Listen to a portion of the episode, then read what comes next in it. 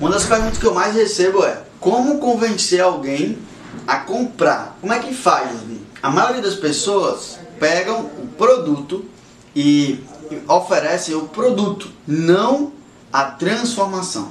Por exemplo, você vai vender um, um ferro de passar roupa, por exemplo. Você vende o ferro, mas a pessoa não quer o ferro. A pessoa quer a transformação que o ferro ocasiona, que é o que? A roupa passada. Você não quer, nem eu quero ferro. Nós queremos a transformação. É isso que define um vendedor fraco de um vendedor forte. Só isso, só isso já vai, já vai fazer você se diferenciar de maneira violenta. Mas ainda dá pra gente se aprofundar mais. Ainda dá pra gente conversar um pouco mais profundo sobre a persuasão. Que é quando você vende a transformação da transformação. Então, com esse ferro, você não vai ter só uma camisa passada, uma camisa engomada. Com esse ferro, você vai ter uma camisa engomada com um cheiro diferente. Porque o ferro, ele solta o cheiro.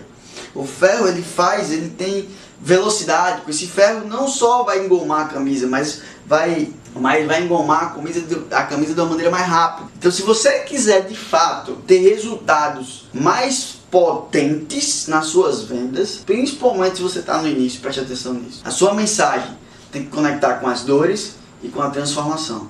E se você tiver maestria nisso que eu estou falando, conecte com a transformação da transformação. Você vai se destacar de maneira violenta. Se você ainda não sabe como fazer isso, você precisa aprender sobre persuasão.